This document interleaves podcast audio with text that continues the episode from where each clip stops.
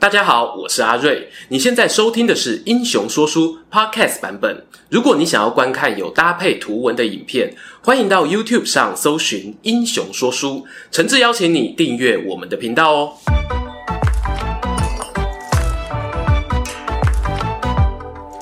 Hello，英雄说书的观众朋友，你们好，我是说书人阿瑞，替大家带来精彩的英雄故事。跟各位期待日本战国的朋友说声久等啦！今天呢，我们一起来填坑，把悲剧英雄真田幸村的下半场大阪城夏之阵的故事做个完结。我们上一支影片哦，有提到他在九度山临危受命，应丰臣家族的邀请，下山带兵防守大阪城，对抗德川家康的大举进攻。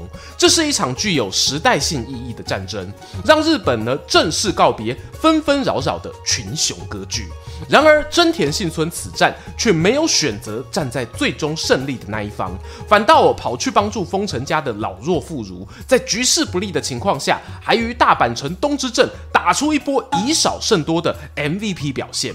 如果你是第一次光临的观众呢，欢迎哦点击右上角资讯卡，复习一下精彩的真田丸传说。今天呢，我们故事继续往下走。上回说到，随着时序入冬，德川与丰臣两边达成停战妥协，而双方啊都是各怀鬼胎。德川家康趁着停战时期，把大阪城的护城河填平，城楼破坏，甚至连真田丸也匆匆忙忙拆除。而丰臣家这边呢，原本哦有许多浪人前来协防，他们因为不满对手的作为啊，也开始重修城墙、挖掘壕沟，并且呢拒绝家康提出离开大阪的要求。在这样的针锋相对之下，导致了幕府方决定在公元一六一五年四月再次起兵征讨大阪，战火一触即发。由于失去了城郭水道和出丸据点，大阪城的防御体系呢，已经不如去年冬天那么完善。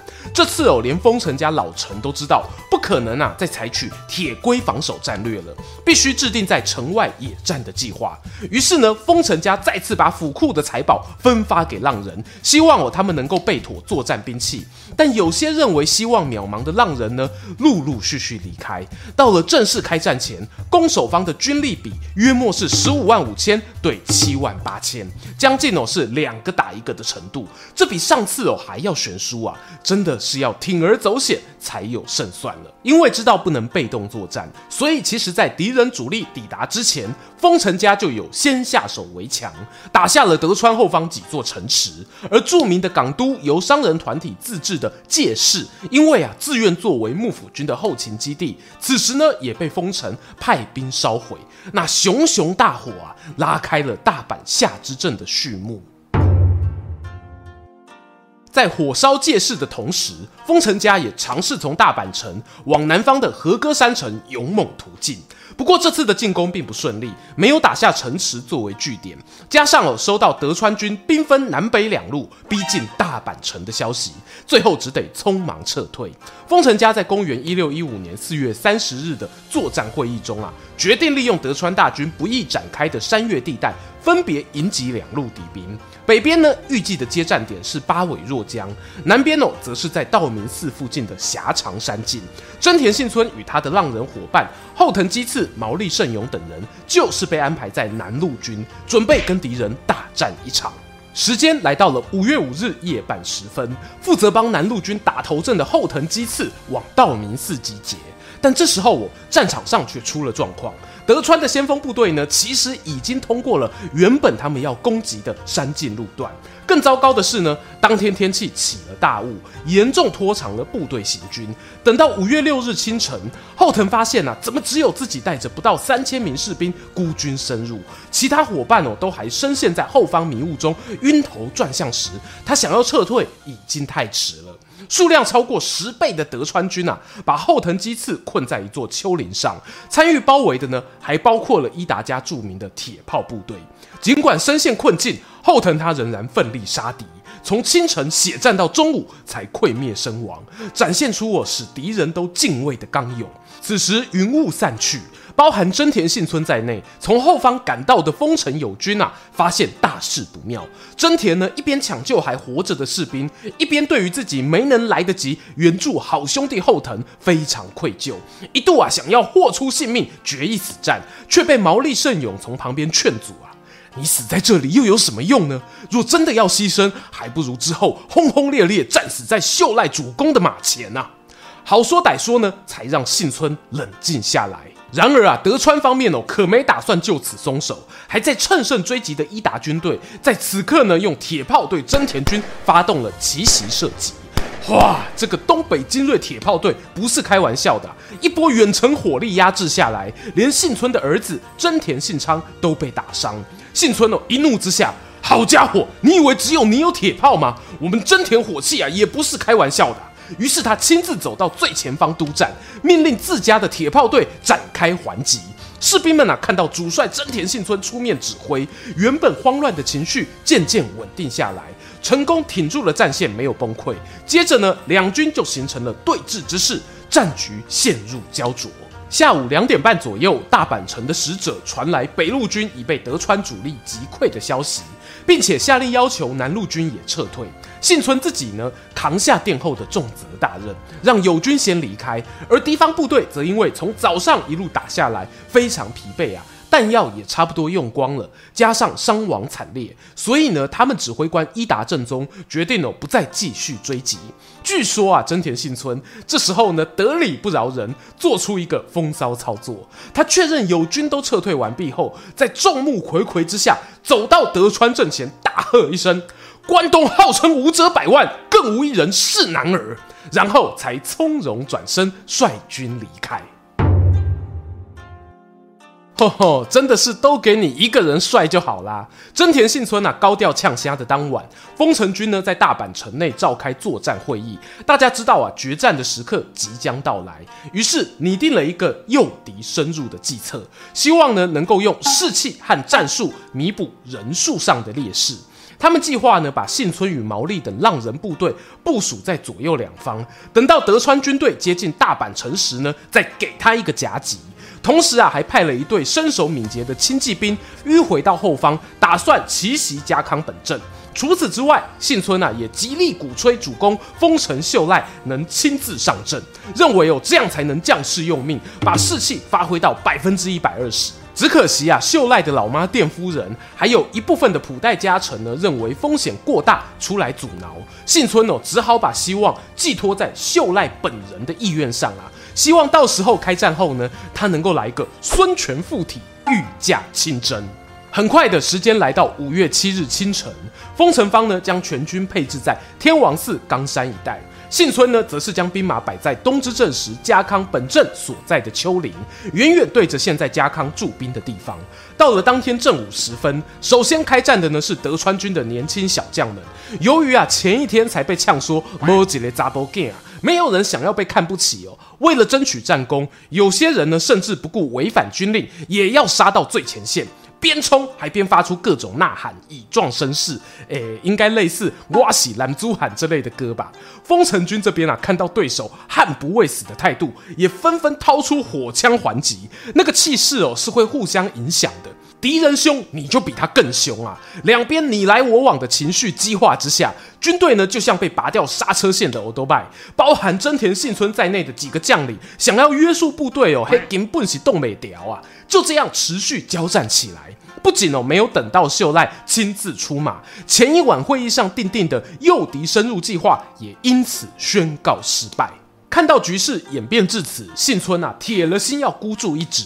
他决定无视其他的杂鱼小将，只取家康人头。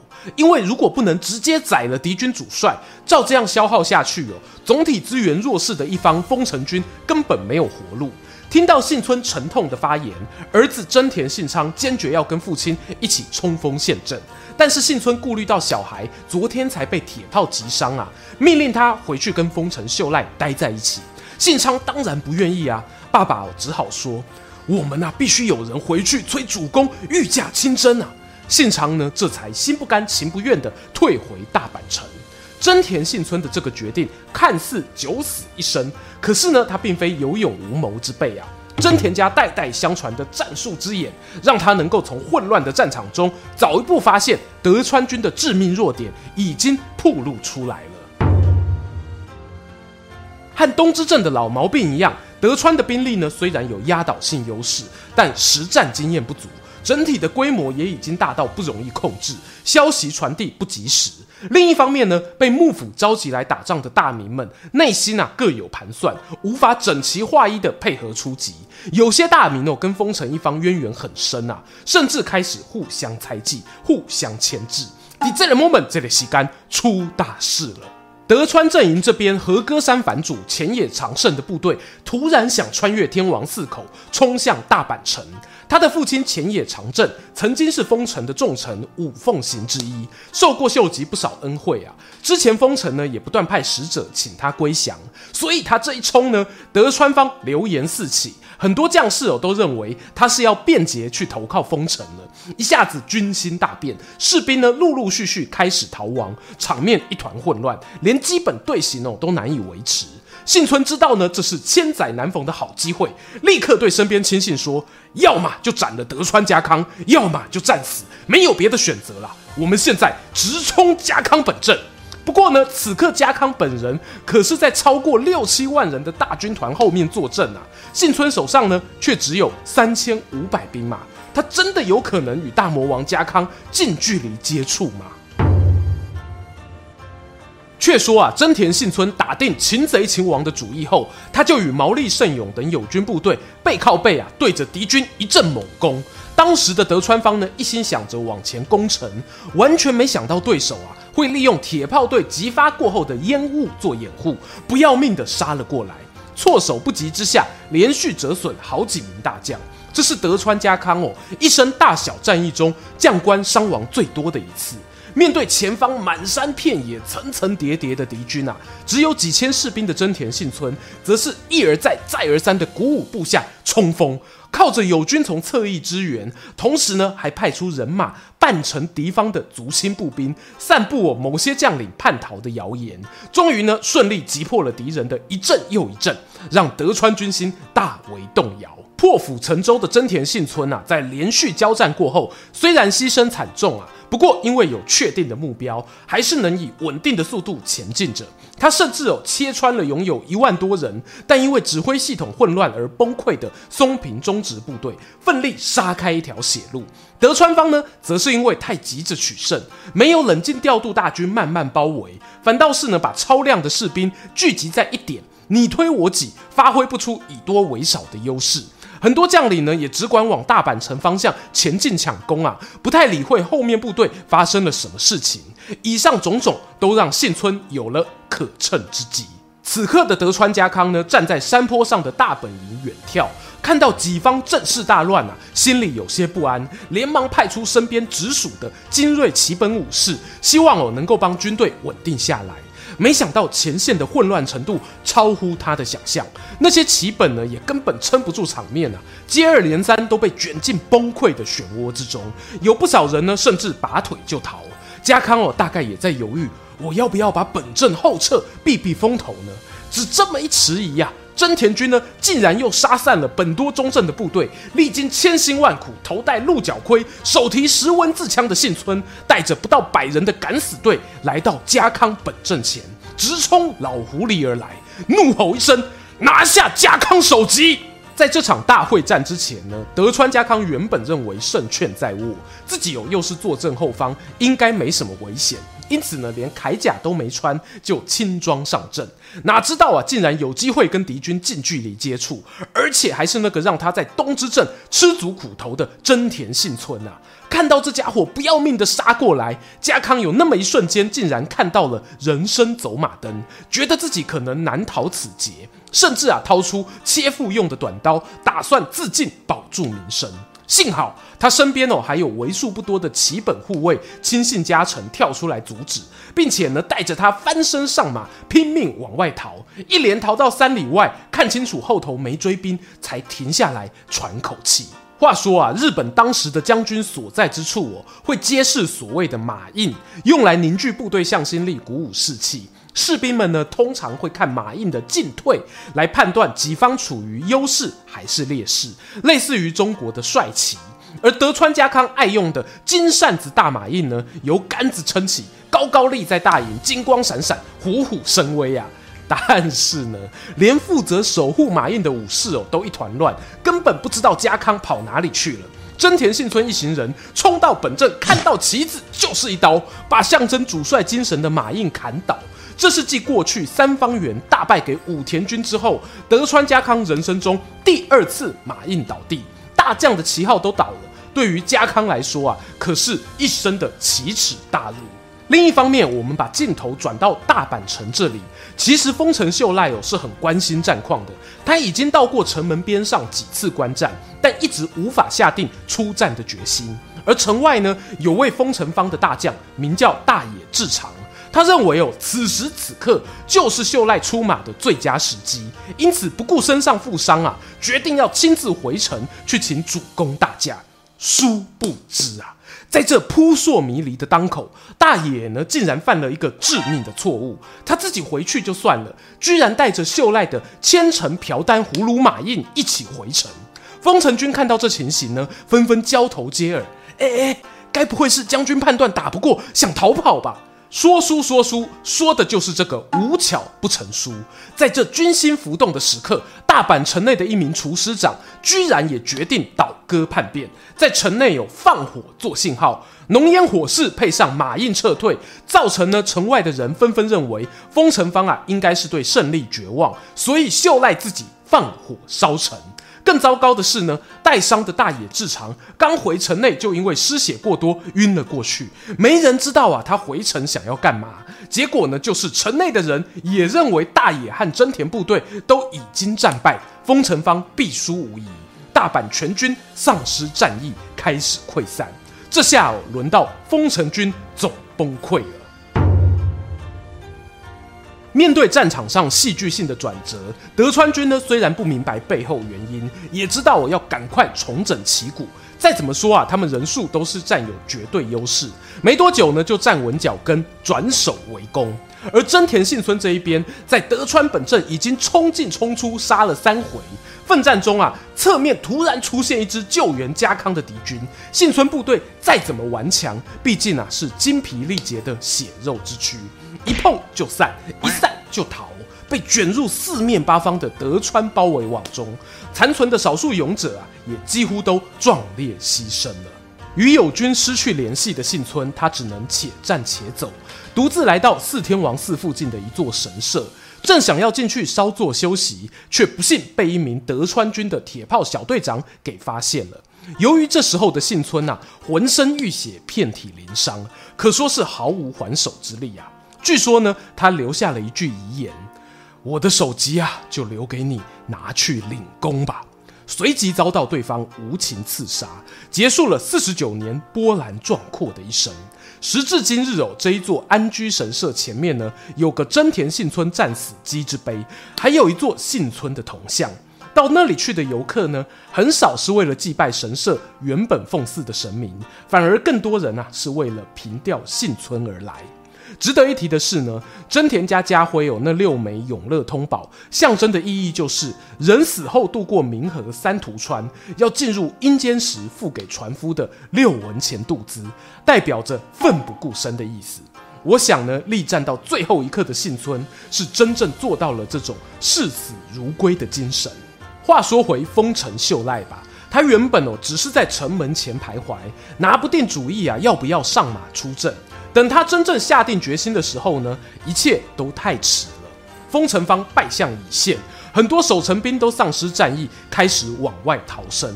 到了五月七日下午三点，除了部分撤回的部队，城外的封城军死的死，逃的逃，胜负告一段落。其实呢，以当时这种规模的战争来说，不太可能哦，打三四个小时就分出胜负。或许呢，秀赖就是因为这个关系，所以犹豫，错失了投入后援部队的机会吧。城内的大火一路延烧，吞噬了各栋建筑物，在四点半左右呢，烧到了雄伟的天守阁。接着燃烧了一整夜，熊熊火光照亮了整个进击的夜空。自从上次战后填平了护城河啊，现在的大阪呢，基本上就等于一座无防备的裸城。所以呢，德川大军长驱直入，顺利登城，在深夜完全将城池攻陷。虽然呢，丰臣方将秀赖的妻子，也就是将军秀忠之女千姬送出城避难，同时哦，让他去向爸爸跟爷爷求情。但事情已经到了这一步，双方呢各有惨痛死伤。想也知道啊，德川方不可能还留下丰臣家这个祸根。当大阪主要的建筑物都被火蛇一一吞灭后，淀夫人跟丰臣秀赖等人只能逃到还算完整的粮仓内躲避。不过呢，很快就被德川军发现包围。五月八日中午，在德川秀忠的命令之下，粮仓中的淀夫人和秀赖切腹而死。秀赖得年二十三岁。他身边呢也有重臣三十人共同殉难，包括了真田信村的儿子信昌。年纪不到十六岁的信昌拒绝旁人哦建议他逃走的劝告，跟随父亲的脚步离开人世。就这样，一介贫农秀吉所创造的天下人奇迹建立起的丰臣政权，到了第二代啊就彻底宣告结束。当年的荣华就像场梦一样烟消云散。说实话，秀赖出生的太晚。来不及从老爸秀吉那边学到治理国家的才能，而且接班时呢也欠缺实战经验，上头还有个心高气傲的母亲淀夫人，要摆脱悲惨宿命啊十分困难，这是他们一家的不幸。然而呢，日本长达一百五十年的战国乱世也就此宣告落幕，进入长达两个半世纪大致和平的年代。而大戏落幕前呢，真田幸村主导的那一场差点危及家康性命的冲锋秀，实在太过亮眼。再加上哦，奋战到最后一刻，死而后已的忠义精神，使得他几乎是立刻成了此战中的最大英雄，连敌方的重要人物啊都大力称赞。例如小仓藩主细川忠兴形容他创下了古今未有的战绩，萨摩藩主岛津忠恒甚至写下幸村乃日本第一勇士的评语，而在亲身参战的大名黑田长政指示下画成的大阪夏之阵图屏风，也给了奋战的幸村跟他的赤备队中央特写的待遇，视为有最强劲敌。可见幸村的活跃呢，确实是让对手都十分佩服。因为以寡击众的惊人战绩，以及顶天立地的气概，再加上呢民众对于德川苛政的反弹，还有暗暗同情丰臣家的情绪啊，真田幸村呢成为民间传奇。关于他的故事不断流传，并且被加油添醋。在大众通俗文化开花的江户时代，他成了军纪物语讲坛的重要主角。甚至有被编进歌舞伎戏剧中，连他的仇敌德川幕府都只能睁一只眼闭一只眼，不敢全面封禁。当然啦，也有人说呢，这是为了显示能消灭丰臣和真田联手的德川更加厉害。后来的大正年间呢，还出现了真田十勇士的书籍，帮他加上了一群精通忍术跟十八般武艺，还有忠心耿耿的部属。那时哦，十分轰动。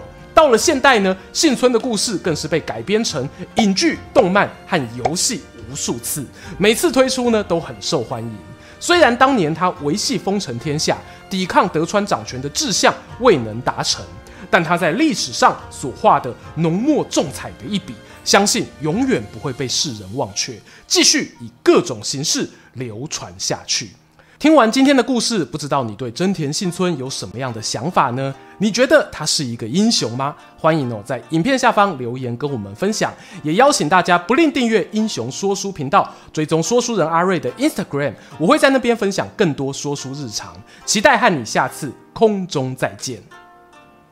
喜欢今天的故事吗？画面右边哦，还有更多推荐影片可以追哦。诚挚邀请您动动手指订阅我们频道，打开小铃铛，选择接收全部消息，这对英雄说书的帮助非常非常大。如果你还想要给我们更多鼓励，也可以扫描加入会员 QR code，用每个月一杯咖啡的钱赞助团队创作更多好故事。我们下次见。